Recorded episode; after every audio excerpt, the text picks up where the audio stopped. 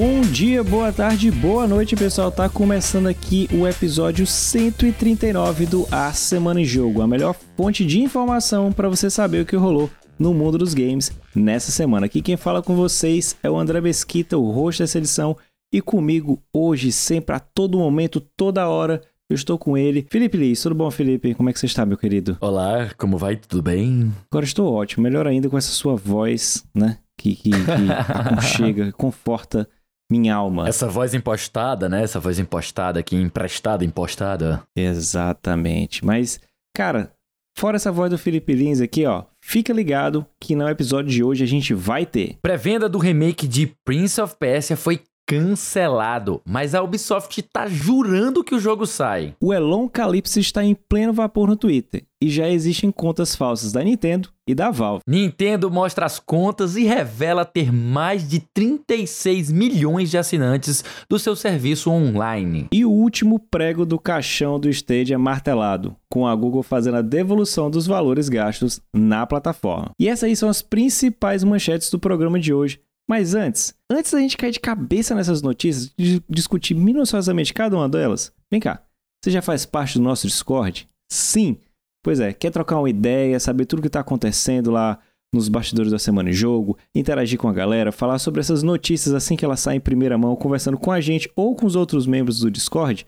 Cara, fora tudo isso, você ainda consegue alguns joguinhos de graça. Então vem cá, se liga na dica aí, ó. É só você ir no nosso Discord pelo esse link aqui, ó, bit.ly barra ASJ Discord. Vou falar mais uma vez, bit.ly barra ASJ Discord e vem fazer parte do Discord dos melhores amigos do A Semana em Jogo, tá? Só para você não ficar sem saber mesmo, ó, vou repetir pela terceira vez.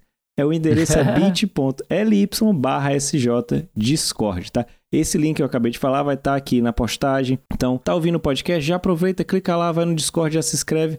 Enquanto você escuta, você comenta lá com a galera, tá bom? Tendo feito esse jabá para falar do nosso Discord, meu querido Felipe Lins, cara, agora eu quero saber da sua semana. O que é que você fez essa semana? Você jogou bastante? Você fez outras atividades que não envolviam jogos? Conta aí pra gente, fala o que você estava fazendo essa semana. Olha, são... essa aqui foi uma semana de muito aperto, né? Porque eu tive que fazer algumas modificações na minha rotina em virtude dos meus plantões, né? Então eu tive que encaixar algumas coisas, reencaixar outras, remarcar, mudar de dia. E eu acho que eu já comentei em outros episódios que agora eu estou o homem esportes, né? O homem não esportes, o homem esportes mesmo, nossos velhos esportes, né? Analógicos mesmo, não digitais. Eu estou praticando boxe, eu estou praticando beach tênis, então é, muito tempo da minha agenda está dedicada à prática, né? Então tem locomoção, sair de casa, ir até o local de prática, e tudo isso acaba perdendo um pouco mais de tempo e a gente acaba tendo esse aperto em outras coisas, em outras atividades. Mas eu comecei um jogo agora que eu recebi pelo pessoal do Game Lodge, né? Eu recebi um jogo chamado Triangle Strategy, opa, que é um RPG tático, né? Bem nos moldes de Final Fantasy Tactics. Quem jogou Final Fantasy Tactics vai encontrar, vai, vai se sentir em casa. E aproveitando essa semana que tá saindo o Tactics Ogre, né? Tipo, que é outro jogaço uhum. sensacional, né? De, de, de tático. Eu já joguei ele originalmente no PSP, mas eu tô doido para jogar esse remake. Vou esperar, claro, ele chegar num preço mais uh, camarada, né? Aqui no, no PC. Mas eu pretendo jogar ele no futuro com toda certeza, porque é, é uma geleia que eu gosto, tá ligado? Tipo, faz parte da minha geleia. Então é isso, eu tenho, tenho jogado esse joguinho, tipo, ele é muito bacana, tem toda aquela vibe de, de trama política medieval, tá ligado? Sim. Aquela coisa bem, bem parecida com Final Fantasy com Ogre, e com Tactics Ogre também, sabe? Um, um, um quesinho de Game of Thrones, de muita traição e muita politicagem e tal, num ambiente medieval mágico, fantástico, né?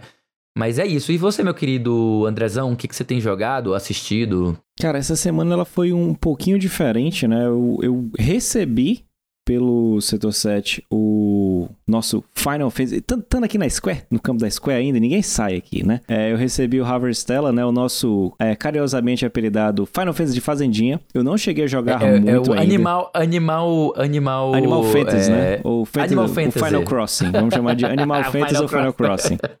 É um Animal Fantasy muito E bom. eu, só- eu só cheguei a a instalar, eu não tive tempo ainda porque eu vou fazer ele em live, tá certo? E falando em lives, eu vou voltar a fazer lives com mais frequência, não só pro setor 7, mas pra quem me acompanha lá no Twitter, viu que hoje eu fiz uma postagem muito legal, cara. Eu não tava tão esperançoso, só submeti lá a inscrição, mas eu posso dizer agora em primeira mão que eu sou um dos parceiros agora da Logitech. Olha aí. E eu vou fazer lives lá no servidor deles, tá? Toda sexta. A, a princípio é quinzenalmente, mas eu vou estar lá interagindo com a galera. Eu vou deixar também o link aqui na, na descrição. Então tá nas mídias do A Semana em Jogo, só você curtir, tá tudo por lá. E o meu foco vai ser o que eu sempre fiz, né? De RPGs, provavelmente Final, o Final Crossing estará lá.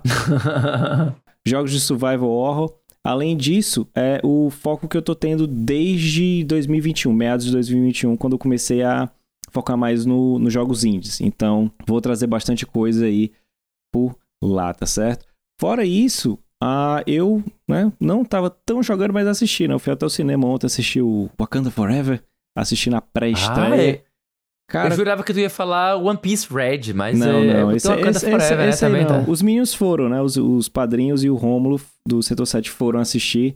Eles até chamaram, eu, eu falei que eu ia ser a primeira pessoa que foi assistir um filme de One Piece só tendo lido o primeiro capítulo de One Piece, né? Nem vi o anime, eu só li o primeiro capítulo. Então É, mantenho acesa aí a, a chama do... De um dia eu leio, um dia eu assisto, Um né? dia. É, como um dia, genérico um aqui, dia. que André também disse, One Piece Forever e Wakanda Red. É, tipo... Mas é um, é um, é um filme, É. cara, que eu curti bastante. Eu, eu tava louco pra ver, porque eu curti o primeiro Pantera Negra, usei até em sala de aula, eu usei como referências.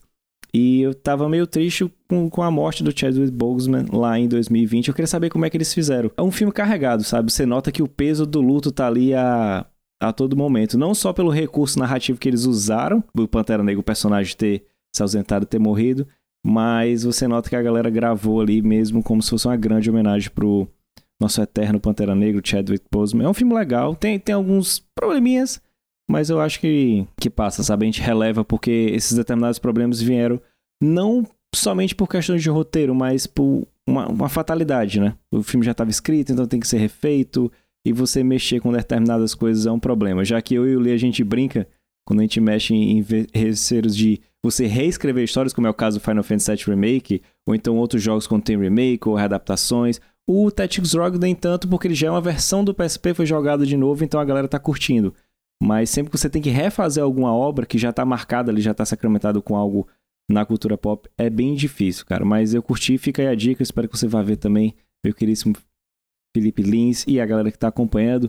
Mas vamos fazer o seguinte, Lee. Que tal a gente começar, cara, aqui com o nosso primeiro bloco de notícias? Vamos nessa? Só vem, só vem, só, Só vem, cara, só vem aí, vamos lá.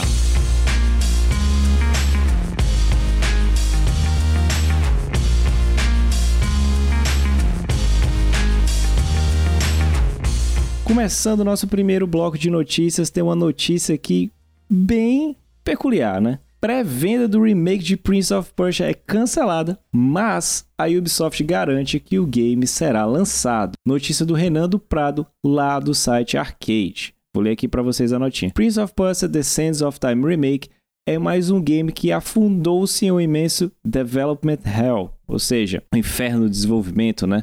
Dentro da Ubisoft. Após seu primeiro trailer ser revelado ao mundo, mostrando um visual muito aquém do esperado, o game mudou de estúdios e foi adiado várias e várias vezes. Agora, a sua pré-venda está cancelada. Porém, a Ubisoft garante que, mesmo que não seja possível mais comprar o game em a- na sua pré-venda, ele não foi cancelado.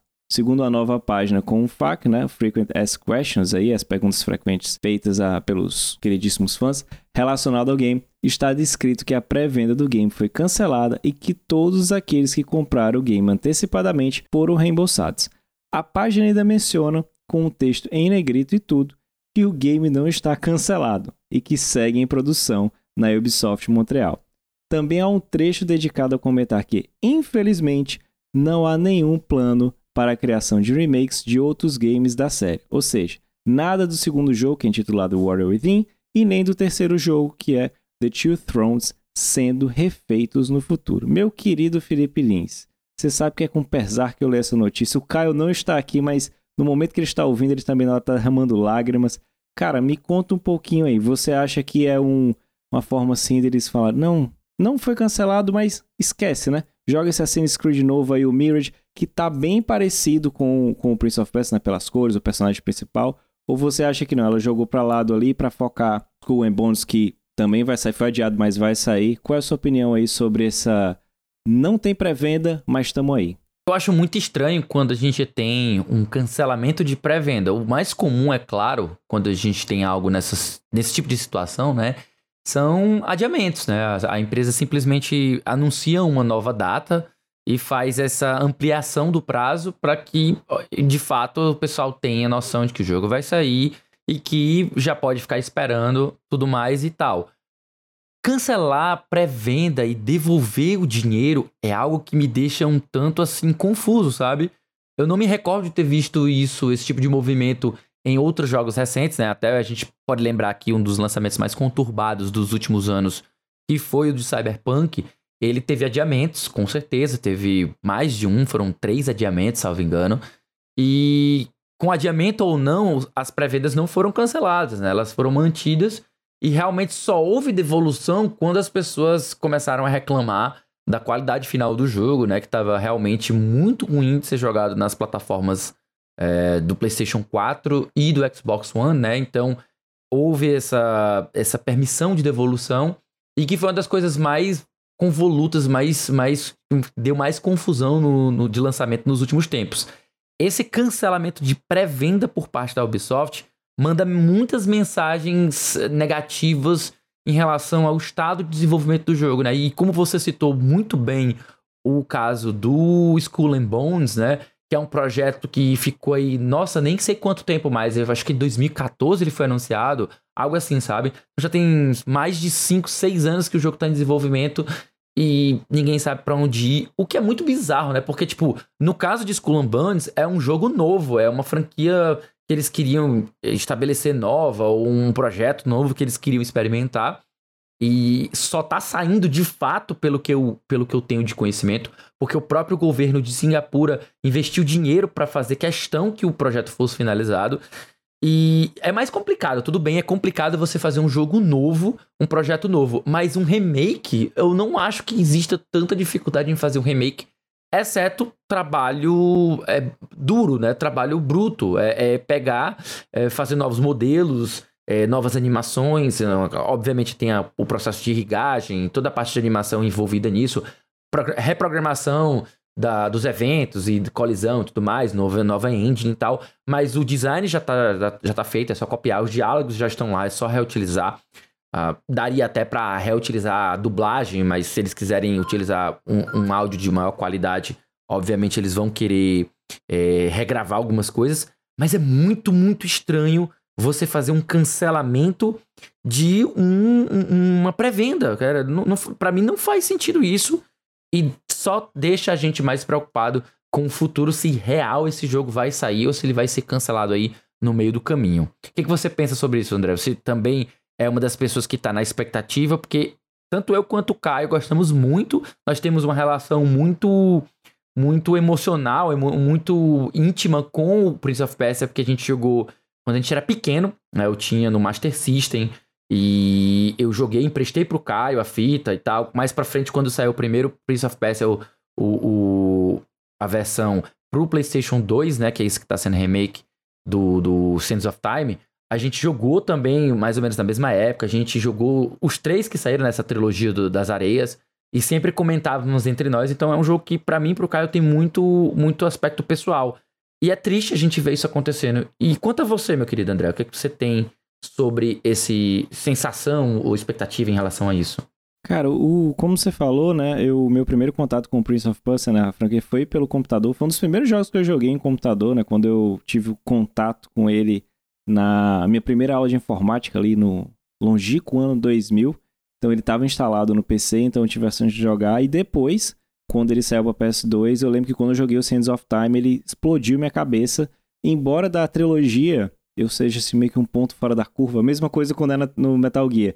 Eu adoro o Warrior Within. Eu adoro aquele jogo. Eu acho ele fenomenal. Eu gosto do, do daquele eu estilo. Eu gosto muito dos três, cara. Eu gosto muito dos três, cara. E, e assim, eu joguei os três, eu achava. Cara, eu achava uma franquia assim que.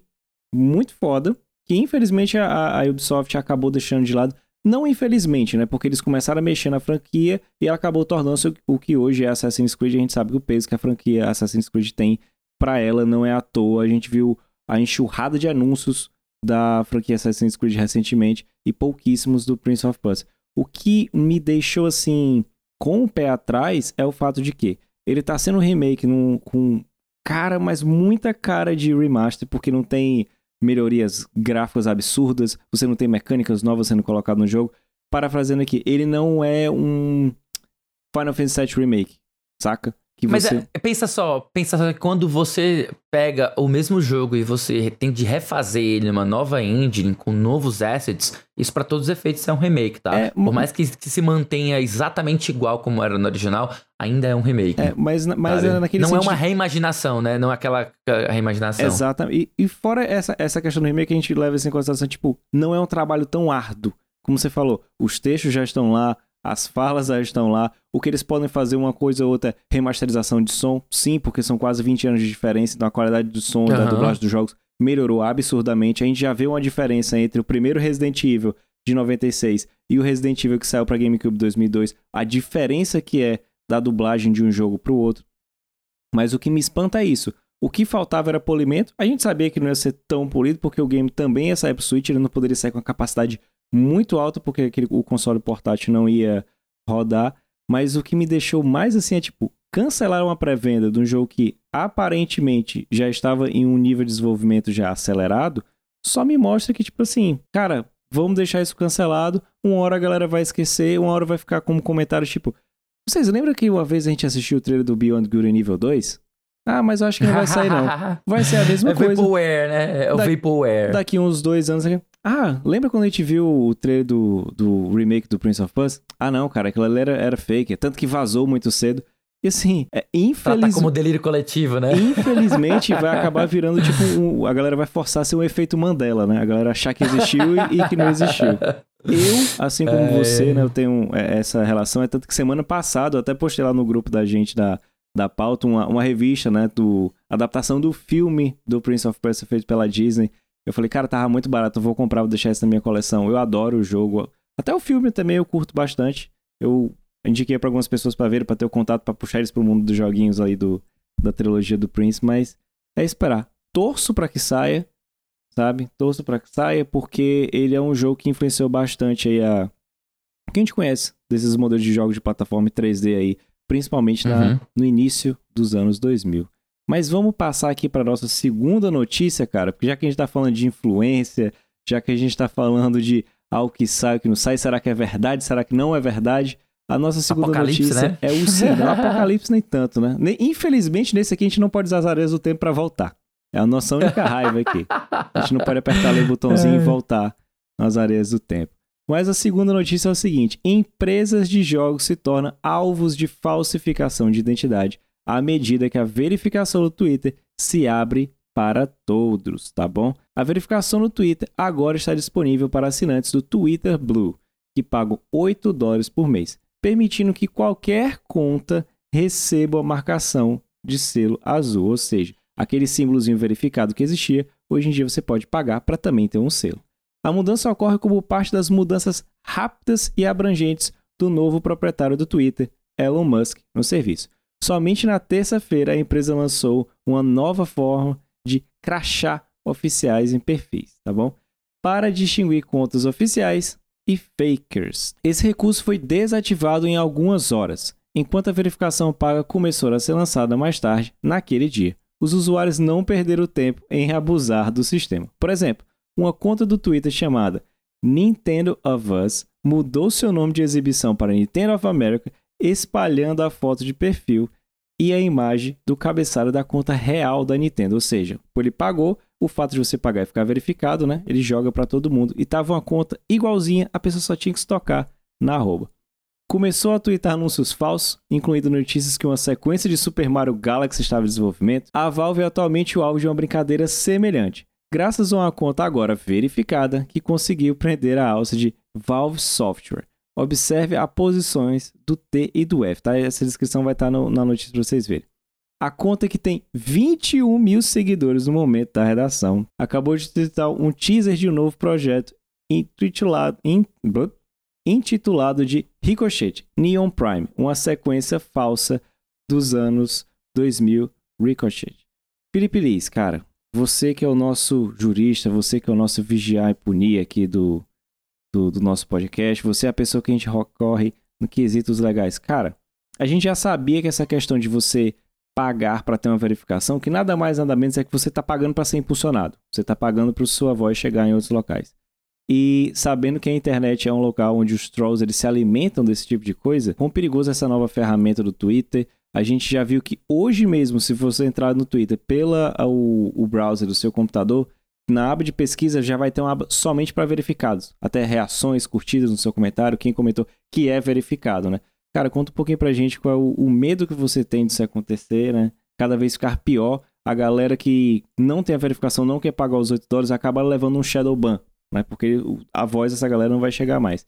Conta aí pra gente qual é a sua experiência com isso aí, cara, com cara, a sua visão. Primeira coisa que a gente tem que pensar e a gente tem que é, deixar logo claro, o Twitter está neste momento vivendo uma espécie de caos, tá certo? É, não vou dizer que é um caos generalizado, porque enfim, a plataforma continua operando de maneira funcional, mas a gente está enfrentando meio que um caos que é o Elon Apocalipse, né? O verificado apocalipse, né?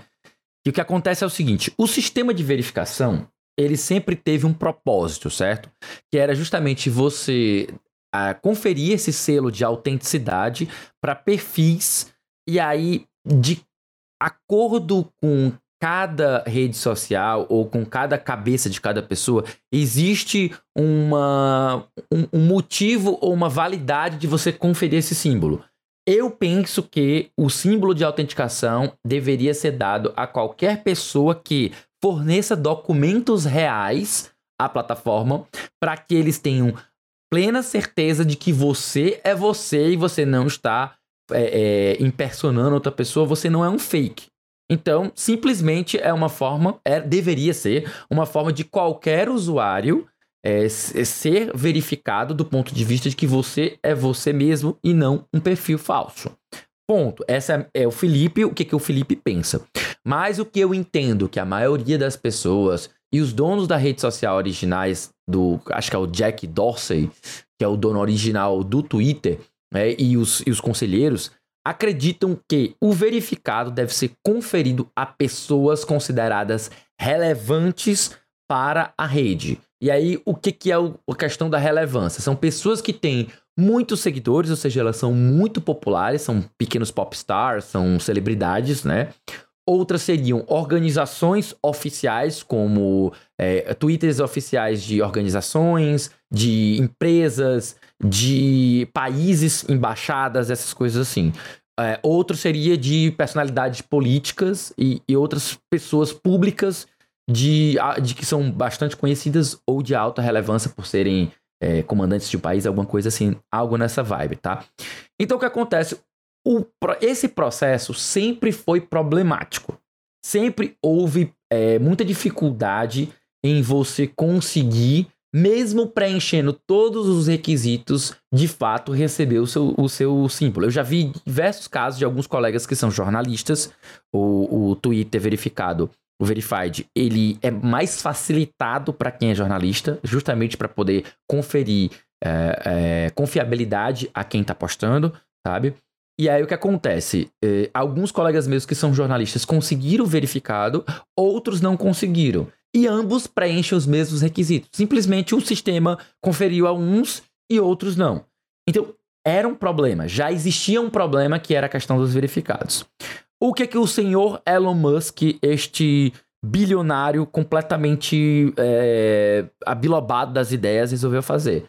Ele comprou o Twitter, né? Tipo, bilionário do jeito que ele é, resolveu comprar o Twitter e resolveu começar a mexer nessas coisas seguindo o que ele acha que deve ser feito. Né? Então ele tem é, titica na cabeça dele, tem umas ideias muito loucas e tal.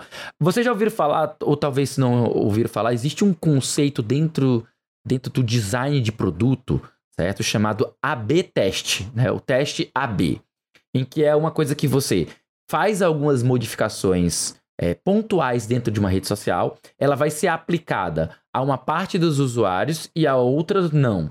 Isso faz com que você gere repercussão, dados estatísticos, e a partir daí você decide por números se aquela nova funcionalidade ela é positiva ou negativa, se vale a pena implementar ou não vale a pena implementar. Todas as empresas costumam fazer isso. O Facebook faz isso, o Twitter fazia isso, o Instagram faz isso. Tá? Então é a coisa que todo mundo conhece já.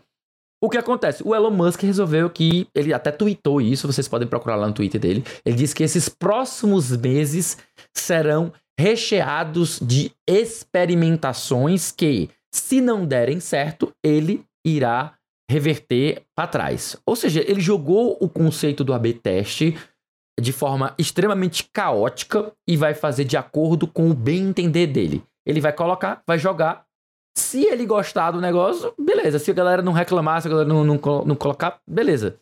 Dentro dessas experimentações, a gente tem essa forma agora de pagar o Blue, que é uma funcionalidade extra, tudo bem, até aí tudo bem. Mas quando você paga o Blue, você também recebe o verificado.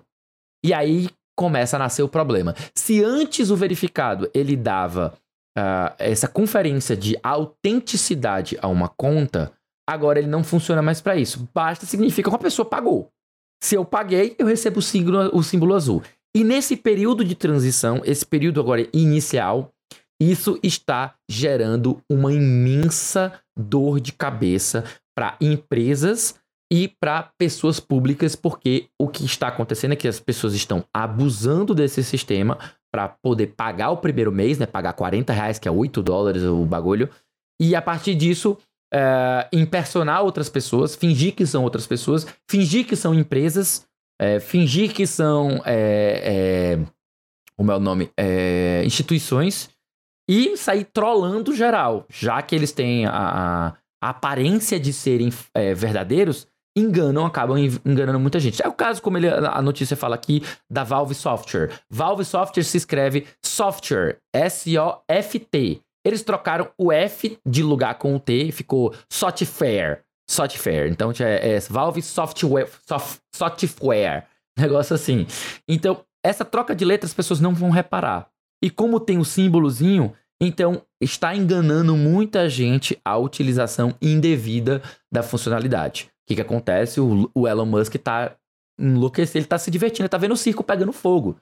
E as pessoas que estão usando o Twitter estão todo mundo reclamando. Alguns, uh, é, algumas pessoas, alguns executivos do Twitter já estão abandonando o barco. Alguns uh, investidores já estão abandonando o barco. Uh, é, patrocinadores já estão começando a tirar o dinheiro da rede. Então, para vocês terem uma ideia, ele está realmente provocando um apocalipse da rede. Tá? Gente parando de usar, um monte de bot aparecendo, um monte de gente querendo zoar os outros. Uh, empresas sérias que estão sendo prejudicadas. É uma confusão generalizada. E justamente tem acontecido, como a gente mencionou, essa situação cômica, entre aspas, escandalosa, né? Tipo, do, de um perfil intitulado Nintendo of America verificado, né? Mas o nome de usuário era outro. Colocou uma imagem do Mario dando um, um cotoco pra, pra todo mundo. E isso chocou geral. Tipo, como é que pode a conta oficial fazendo um negócio desse? Muita gente caiu nisso e até. E, e tipo, a Nintendo, que é, uma, que é uma empresa extremamente preocupada com a a marca dela, com como as pessoas enxergam a marca dela, a percepção de valor, o brand, que é uma preocupação muito grande de, de empresas como a Nintendo, isso é algo completamente fora de cogitação, fora de. Têm... Gente, a gente tem que lembrar que a Nintendo, até dia desses, ela dava strike nos vídeos que estavam utilizando material dos jogos dela. Que ela não queria, não permitia que o usuário criasse material com jogos dela. Cara, isso é um absurdo. Daí você tira. Desculpa aqui, André, eu ter esticado muito, ter falado muito sobre esse assunto, mas eu queria deixar bem claro a, a, a dimensão do problema que a gente está enfrentando para as pessoas entenderem por que, que essa compra do Twitter é, pelo Elon Musk e essa oferta do verificado mediante pagamento ela não é uma democratização como algumas pessoas estão é, é, é, dizendo. Tem gente dizendo aí que a galera tá reclamando porque agora a, a, o, o, o pessoal agora que tem verificado não pode mais se sentir especial. Agora qualquer pessoa pode se sentir especial. Falso. Você tem que pagar 40 reais por mês. Não é qualquer pessoa que consegue pagar 40 reais por mês só por um fucking selo dentro de uma rede social. Então, daí você tira o tamanho do problema e já é descarta a questão da democratização. Enfim, é uma situação muito cheia de camadas, muito problemática, muito polêmica. Então, tem muito pano para manga aí. A gente vai ver esses próximos meses como é que vai desenrolar e se vai resolver ou não, como vai acontecer. São cenas do próximo capítulo. É, só pra só complementar e ser breve aí, é até ridículo o alguém chegar e comprar a plataforma com o discurso de agora é o free speech, né? Todo mundo tem o direito de falar o que quiser, mas aí você cobra 8 dólares da pessoa ali, arredondando para 40, 40 e poucos reais, dependendo de quanto tiver a cotação do dólar, para você poder, a sua voz ser impulsionada. É, eu acho isso extremamente engraçado. E só mencionando aqui as coisas que o Lee falou sobre o AB test, foi o que aconteceu quando o Twitter era 140, 140 caracteres, passou para 240, então foi uma pequena parcela. 280. 280, né? Eles literalmente dobraram. Achei que era só, só tinha aumentado 100. Vai ser implementado, mas foi para um grupo seleto de pessoas. É o que acontece às vezes quando você loga no YouTube, aí tem assim: olha, tem uma pesquisa para você, diga aqui o que você acha da rede social. Não é para todo mundo mesmo que não vai aquilo ali. Mas, em contrapartida, é um discurso que eu falo desde a época que eu comecei a trabalhar com produção de conteúdo, principalmente quando eu escrevia sobre jogos. Na época, era só Facebook, era a rede social do momento compartilhar uma notícia era muito fácil. Então ali, ali 2014, 2015, a gente viveu o auge do uma thumbnail gigante com um título gigantesco e a galera só compartilhava e achava que aquilo era verdade. Não ia nem parar para ler o texto. A gente já tava Aí vendo. Tu podia, e você podia alterar o título da. da, da a hora que você quisesse. Da, da a thumbnail que você colocava no Facebook não necessariamente era a mesma thumbnail que ia pro, pro site. Eu sei, a gente sabe disso porque a gente produzia conteúdo, então eu trabalhava para um site, a thumbnail que eu botava ali no Facebook, eu botava com a logomarca do patrocinador da época. Mas aí quando você clicava, ia pro site, não porque ele não pagava pro site. Então era a forma que eu trabalhava.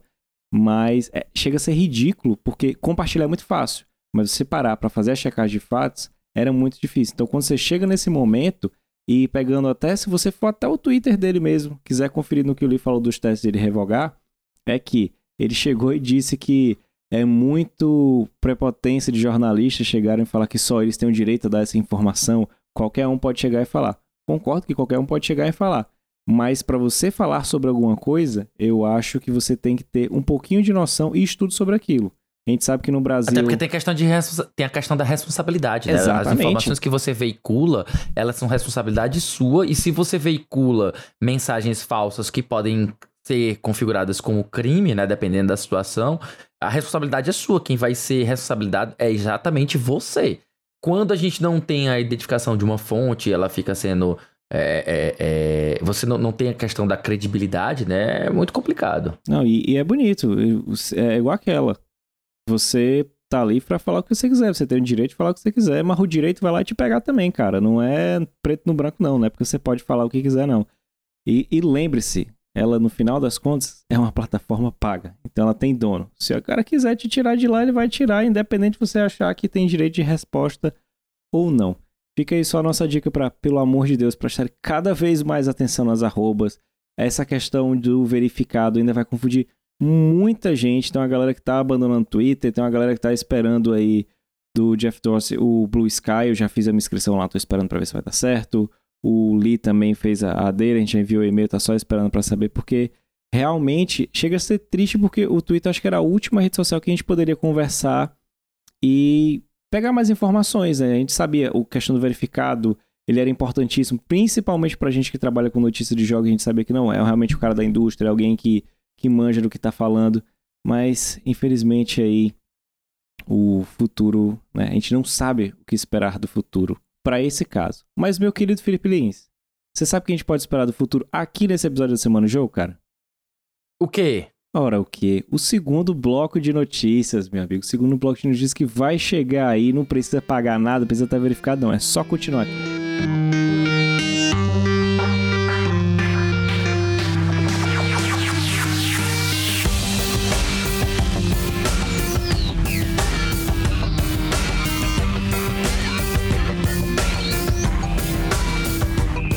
Que abrindo nosso segundo bloco de notícias, a gente vai falar sobre Nintendo Switch Online bate marca de 36 milhões de assinantes. Notícia no nosso queridíssimo Daniel Morgan, lá do Nintendo Blast. Em apresentação sobre os resultados financeiros no segundo trimestre do ano fiscal vigente, a Nintendo revelou que o serviço Nintendo Switch Online conta com mais de 36 milhões de assinantes em todo o mundo.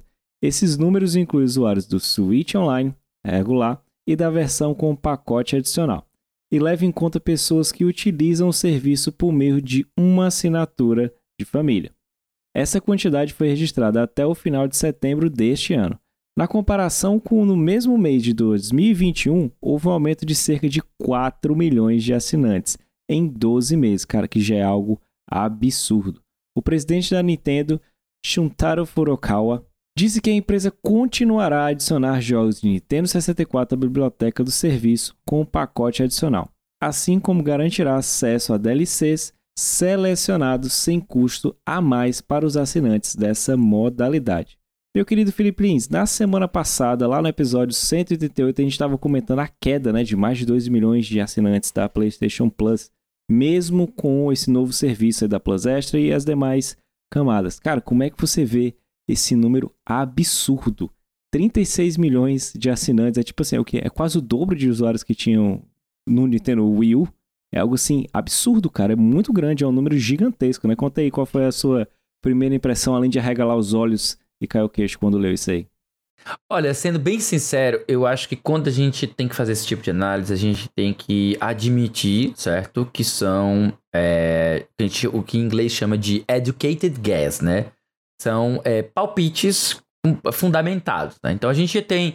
A, a gente é palpiteiro, para todos os efeitos, a gente é palpiteiro, porque a gente não tem acesso a, este, a esses dados internos que fazem esse recorte para a gente entender um fenômeno desse em, em, sua raiz e a gente poder dar uma análise realmente é, é, confiável. Então, o que eu vou dizer agora vocês tratem com um grãozinho de sal, tá, gente? Eu pessoalmente acredito que o motivo pelo sucesso desse, é, desse aumento de, de, de, assinantes se deve ao fato da Nintendo ter lançado ultimamente títulos multiplayer de bastante peso. Não só a gente já tinha jogos fantásticos como o Mario Kart e o próprio Smash Bros, né? Mas a gente teve o lançamento do, do, do próprio Animal Crossing, né? Que saiu durante a pandemia e teve um boom gigantesco de assinantes da, da, da, da, desse serviço da Nintendo Online, porque o pessoal gosta de jogar com outras pessoas, né? E agora a gente teve o lançamento de Splatoon 3, que é mais um jogo de sucesso, um dos jogos multiplayers que mais arrastam pessoas. E agora a gente vai estar tá nas vésperas do lançamento de um novo Pokémon, que justamente o pessoal vai querer batalhar, vai querer trocar Pokémon. Então, para usar as funcionalidades online, né, são necessárias, como todos os outros consoles, que você assine esse, esse serviço, né? Então, eu não sei até que ponto a gente poderia acreditar de alguma forma é, esse, esse aumento vertiginoso a, ao serviço de jogos que a gente tem, uh, jogos do, do Super Nintendo, jogos do Nintendinho, do Nintendo 64 que agora surge. Obviamente eles têm um impacto sim, porque existe uma boa parcela dos especialmente dentro da, da galera nintendista, tem muita gente que tem aquele aspecto saudosistas, não de forma negativa, de forma positiva. Inclusive gosta de jogar jogos antigos, mas não se limita a eles, sabe? Eu acho que às vezes o saudosismo ele se torna negativo quando a pessoa acha que o que vinha antes era melhor do que o que tem hoje e não valoriza o que tem hoje. Mas não é o caso do, da maioria dos nintendistas que eu conheço. Todos eles valorizam tanto o passado como o presente. Então, eu, Felipe, acredito que é, a gente tem sim uma parcela considerável provocada desse aumento em virtude do, do lançamento de jogos do Nintendo 64, que fizeram a infância de muita gente. Uh, o próprio Super Nintendo e Nintendo já faziam isso, né? Mas eu acredito que o maior número mesmo, esse boom mesmo, venha justamente desse, dessa, dessa leva de jogos multiplayer de muito, muito apelo que a Nintendo lançou nos últimos tempos. Bem, o que, que eu acho disso aí? Cara, é, são números assim né, que vêm acompanhados já do número que essa semana foi dos 114 milhões de unidades vendidas né, de hardware do Nintendo Switch, que é algo assim absurdo. E quando você pega esses 36 milhões, sabendo que é um, que é um serviço assim, por exemplo, que não tá te dando a como Game Pass um catálogo absurdo de jogos para você jogar todo mês, com novidades, jogos exclusivos Day One. Ah, você também não tem guardar as devidas proporções ao que é a nova assinatura agora da, da PlayStation Plus, que você tem os seus jogos da Plus que você já recebe, até três ou quatro jogos, além desse cardápio agora do PlayStation Extra, que, por exemplo, nesse mês agora já vai estar entrando aqui no Hearts. Então é muito bom para a galera que nunca jogou, o jogo vai estar lá disponível. Diferente se você for jogar pelo Nintendo Switch, não vai rolar porque você vai ter que comprar esses jogos. Eles nunca vão sair nesse serviço de assinatura. É como você falou. Eles vão trabalhar bem nessas assinaturas a parte da nostalgia, que é importante, já que, além de você preservar né, a memória dos jogos, você não tem. É, era dificuldade, era cartucho, então você jogava muito somente por causa de emulador. É diferente quando você tinha o Wii U, que mesmo que não tinha tanto jogo, mas você rodava os jogos do Nintendo Wii. Eu tenho um colega que até hoje ele tem o Wii U porque é onde ele joga os jogos do Nintendo Wii dele, né? Ele não quer jogar via emulação, ele quer sentar, ligar o console, ele joga por lá. São números, assim como você falou, que a gente deve analisar, mas eu acho bem interessante, né? Porque, cara, mo mostra o peso e o trabalho que a Nintendo vem tendo. Ressaltando, não são somente por causa dos jogos first party, como ele falou. Esses jogos de multiplayer, esses jogos que agregam, que tem diversos jogadores, a gente até brincava. Quando sair esse Monster Hunter Rise, na época que era um rumor, pra Switch, ele vai imprimir dinheiro do mesmo jeito que foi Animal Crossing. A gente sabe o peso que Animal Crossing teve, não só pelo tamanho da franquia, mas na época que ele foi lançado. Ele foi lançado ali no olho da pandemia. Então isso impulsionou isso. ainda mais que a galera jogasse, que a galera se comunicasse, aquele sistemazinho de íris, era uma forma de você visitar as pessoas Sim. e você não podendo visitar de forma física, né? Isso era interessante. Então, ainda teve, como você falou, teve o lançamento do não só do Monster Hunter Rise, mas também da expansão que, que saiu recentemente, né? Então, Sim, mais mais números para aumentar. Quando você vai somando todos os jogos multiplayer que foram lançados recentemente, é muita coisa que puxa, né? Que apela para muita gente, né? E a gente vê que já é uma pegada diferente da empresa. Embora ela tenha e consolide de fácil de, com, com esmero os jogos first party dela, isso é inegável. A Nintendo trabalha de uma forma que só a Nintendo trabalha, assim como a Sony também, mas ela não deixa de investir nisso, né? A gente sempre brinca. Esses jogos multiplataforma, eles são importantes. Você sabendo trabalhar, você sempre vai ter o público ali, com você. Mas, meu querido Felipe Lee, cara, nessa quarta notícia agora que a gente tem, não tem público ficando lá não, cara, tá? Nem nas nuvens. Não tem né? como, né? Não olha tem como, que, né? Olha só o que aconteceu. Não tem como palpar, cara. Você não, você não consegue, não é tangível esse, esse, essa notícia agora. Google começou a lançar reembolsos do Stadia, tá bom? O Google anunciou que iniciou o processo de emissão de reembolsos para usuários do Stadia. Haverá reembolso para tudo, exceto taxas de assinatura do Stadia Pro e Power Support Claw do Google. Os jogadores poderão transferir dados salvos para outras plataformas para alguns jogos. Quando o Google anunciou que estava encerrando o Stadia, sua plataforma de jogos na nuvem, em setembro, não foi uma surpresa, mas algo que surpreendeu foi a empresa anunciar que daria reembolso aos seus usuários. Hoje, o Google iniciou o processo de entrega desses reembolsos. A partir de hoje, o Google diz que começará o processo a processar automaticamente os reembolsos de todas as compras de jogos, conteúdo complementar, hardware e taxas de assinaturas feitas na Stadia Store. De acordo com seu anúncio, a empresa espera que a maioria dos pagamentos seja processada até 18 de janeiro de 2023, mesmo horário que o serviço está programado para ser encerrado. Meu querido Felipe Lins, eu sei que não adianta perguntar que o jogo já tinha cara de flop, tudo e tal, mas, cara. O serviço, né? É, o, o, o, jogo, o serviço, tudo que ele estava anunciando ali já tinha aquele cheirinho de. Isso aí não vai dar certo, cara. Mas, a, com, com, com surpresa você ficou com essa questão do reembolso, né? E é literalmente para tudo, menos na parte de assinaturas, né? É que a gente já vê de um serviço de assinaturas na terceira notícia. É, você acha que foi uma decisão correta do Google? Além da primeira ter sido de encerrar, né? Porque, enfim, ela não ia para lugar nenhum. Infelizmente, as pessoas que acabaram trabalhando e estavam produzindo jogos né? Eles vão, tiveram seus empregos ali interrompidos, infelizmente, nesse ponto.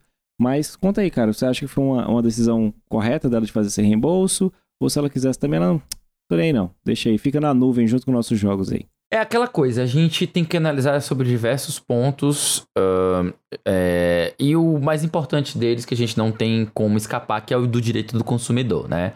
Acredito que a, a Google não deve estar fazendo isso porque ela é uma empresa magnânima, porque ela é uma empresa que pensa nos seus consumidores, que é uma empresa boazinha e tal. Eu não. A coisa que eu não pressuponho de empresa nenhuma é boa vontade e, digamos, essa generosidade. Na, no meu entender, ela está justamente cumprindo com obrigações legais de ter que devolver o dinheiro, já que ela está cancelando um serviço. Imagino, eu fico imaginando aqui, tipo, eu estou fazendo agora o trabalho que o Davi, nosso queridíssimo Davi do Bacon, faria se ele estivesse aqui. Imagina só se a Steam, se a Valve sofresse algo similar ao caso da Google e ela viesse à falência ou ela viesse a cancelar o, o Steam e ela não tivesse mais condições de, de sustentá-lo o quão louco seria e quão impossível seria ela fazer uma um refunde, né, uma devolução do dinheiro das pessoas que pagaram pelos jogos que estão lá na Steam. Obviamente, não seria a solução que ela iria é, adotar, né? Muito provavelmente ela iria é, desligar o, o sistema de verificação de compra, né? Que o Steam tenha uma DRM básica do Steam, né? Uh, ou seja, todos os jogos poderiam ser jogados é, offline, né? Então, algo mais muito parecido como o Good Old Games, né? O GOG. E simplesmente ela não iria devolver o dinheiro de ninguém, porque tá lá o jogo, tem como jogar. O problema da Google é que realmente, como não existe uma, um, arquivos né, locais dentro do, do, do, do próprio jogador, do, do, computador da pessoa, do, do dispositivo que ela está jogando, é tudo feito na nuvem. Então ela não possui absolutamente nada. O jogo tá lá apenas como uma licença, apenas como uma possibilidade de jogar ele na nuvem. Então não tem pra onde correr. Encerrou o serviço, tem que devolver o dinheiro pro pessoal que comprou esses jogos. Ah, mas a pessoa já jogou muito e tal, tudo pouco importa. Era um produto que ela comprou para ela ter e agora ela não vai ter mais acesso. Isso é, é, é, é praticamente uma, uma tipo algo que se a Google não fizesse como ela estava fazendo, ela iria tomar uma cacetada de processo, ela iria gastar dinheiro devolvendo e com os advogados, né? Então, acho que ela preferiu economizar o dinheiro dos advogados e acabou optando por devolver logo e fazer esse, esse estorno das compras de todo mundo, né? Exceto, exceto os casos dos, das taxas de serviço, porque eles são contínuos, né? E enquanto estava funcionando o serviço, são pagas. Qualquer outra coisa, né? Você não tem como pedir refund do Game Pass, por exemplo. Exatamente, né? E quando a gente fala de serviço, só para lembrar aqui a galera, quem pagava esse Stadia Pro, ele pagava ali por volta de 9,99 dólares, né? Então, na época da cotação, quando saiu, ele estava por volta na, casa dos 40, 45 reais. Hoje estaria o mesmo preço aí da quase da verificação do Twitter Blue, né? Do, do, do, do Blue Badge. Então, você pagava esses 10 dólares para ter acesso aos jogos e jogá-los, se eu não me engano, na, no stream na qualidade de 1080p. Para você chegar ao 4K, que ele também disponibilizava o 4K via nuvem. E às vezes ele também até 8K, que já na minha cabeça, para época, para ser nuvem streaming, já era absurdo. A gente, a gente sempre brincava que trabalhar com um stream de jogos assim, naquela pegada, ia ser algo impossível. Mas aí veio a Microsoft dar um tapa na nossa cara com, com o xCloud mostrou que realmente era possível de uma forma bem feita. Mas aí ela foi fazendo com testes, foi com calma, não chegou com dois pés na porta e disse: não, vai ser assim, esse aqui é o futuro dos jogos. Eu, como você falou, é importante ela ter feito isso, porque, cara, se ela não fizesse, ela levaria processo. A Google tem um dinheiro quase infinito? Tem. Mas é como você disse, eles têm, eles têm a condição de errar. Outros menores não têm. A Microsoft não pode dar a noite pro dia, pelo menos pegar a divisão Xbox e falar, não, a partir de hoje não tem mais console, é tudo ali xCloud, se você quiser compre. Não, porque a, o público dela tem uma parcela que ainda é resistente, essa questão do streaming. Tem gente que gosta de jogar no console por causa da praticidade, ele gosta de ver o, a, o, o, o Series S ou o Series S ali na mesa para poder jogar. A mesma coisa com a Sony, ela não pode fazer saltos e compras como empresas maiores fazem, mas pelo menos teve esse refounding para alguns jogos que a galera comprou. Sendo, agora só não informaram se seria preço cheio. Eu acho que vai ser preço cheio, principalmente porque, sei lá, 10 pessoas compraram. 20 pessoas compraram aí, porque foi um serviço tão assim. mal apresentado, acho que na época, embora a gente ficou numa uma expectativa gigantesca. Mas a apresentação que vocês estão vendo aqui pela gravação ao vivo, eu achei meio que um fiasco, na minha, na minha concepção, né? Analisando lá o, o, o o, como eles demonstraram, principalmente que não tinha América Latina, foi meio. e não tinha nem previsão na época. Mas finalmente, pelo menos, eles decidiram encerrar, matar este negócio e devolver o dinheirinho pra galera.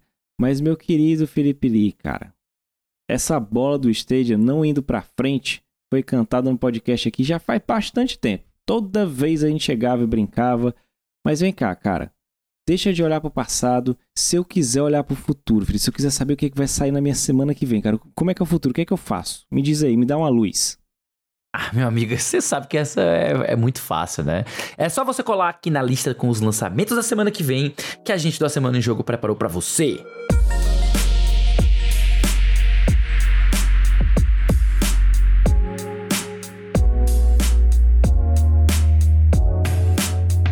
Simbora aqui pros lançamentos da semana que, olha, tá recheado de coisa boa, tá? A gente vai falar dos jogos que vão sair da semana do dia 14 de novembro até o dia 20, começando assim com o pé na porta com Pentman, tá certo? O jogo aí que vai sair, um jogo de adventure, um jogo de RPG, tá saindo para Xbox Series X e S, Xbox One e PC, tá? E esse jogo também aí, se você assina o Game Pass, vai estar tá lá Day One. Então aí no dia 15 de novembro, feriadão, não sabe o que jogar, Pentiment vai estar tá lá no seu Game Pass chegando. Também no dia 15 a gente vai ter Somerville, tá?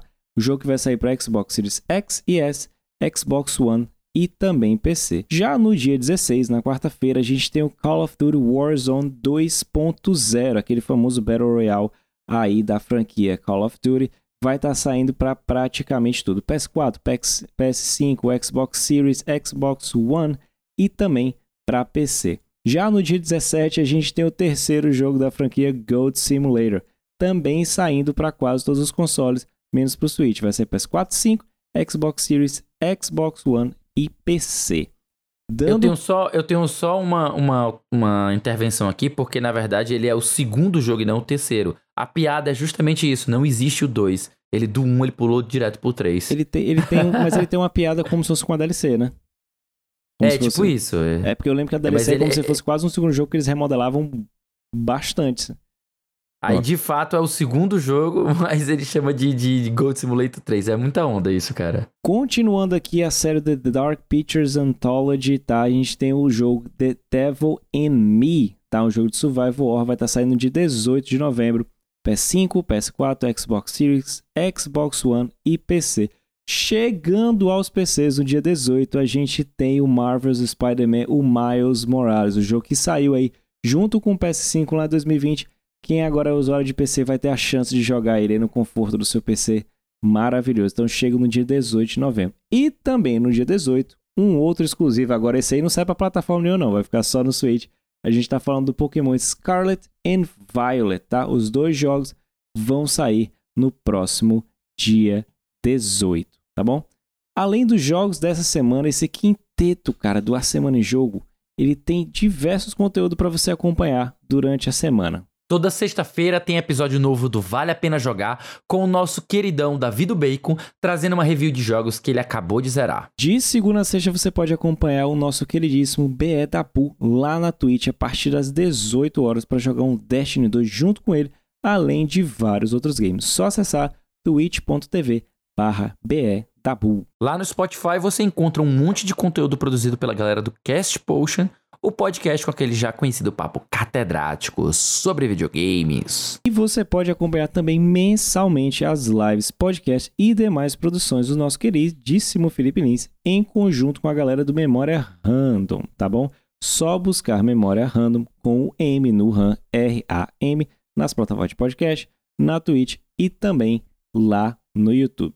Bom, galerinha, esse foi o episódio de número 139 do A Semana de Jogos. Se você ouviu até aqui, olha, Cara, muitíssimo obrigado a você. Se você gostou desse episódio, não esquece de seguir o protocolo, tá certo? Assina o feed, fica ligado aqui que toda semana você vai ter episódio novo para se deliciar com as principais notícias da semana. Antes de encerrar o cast, a gente deixa aqui o nosso muito obrigado também ao pessoal da Arcade, Android Final, Nintendo Blast e Tag 6 pelas notícias lidas na edição desse podcast.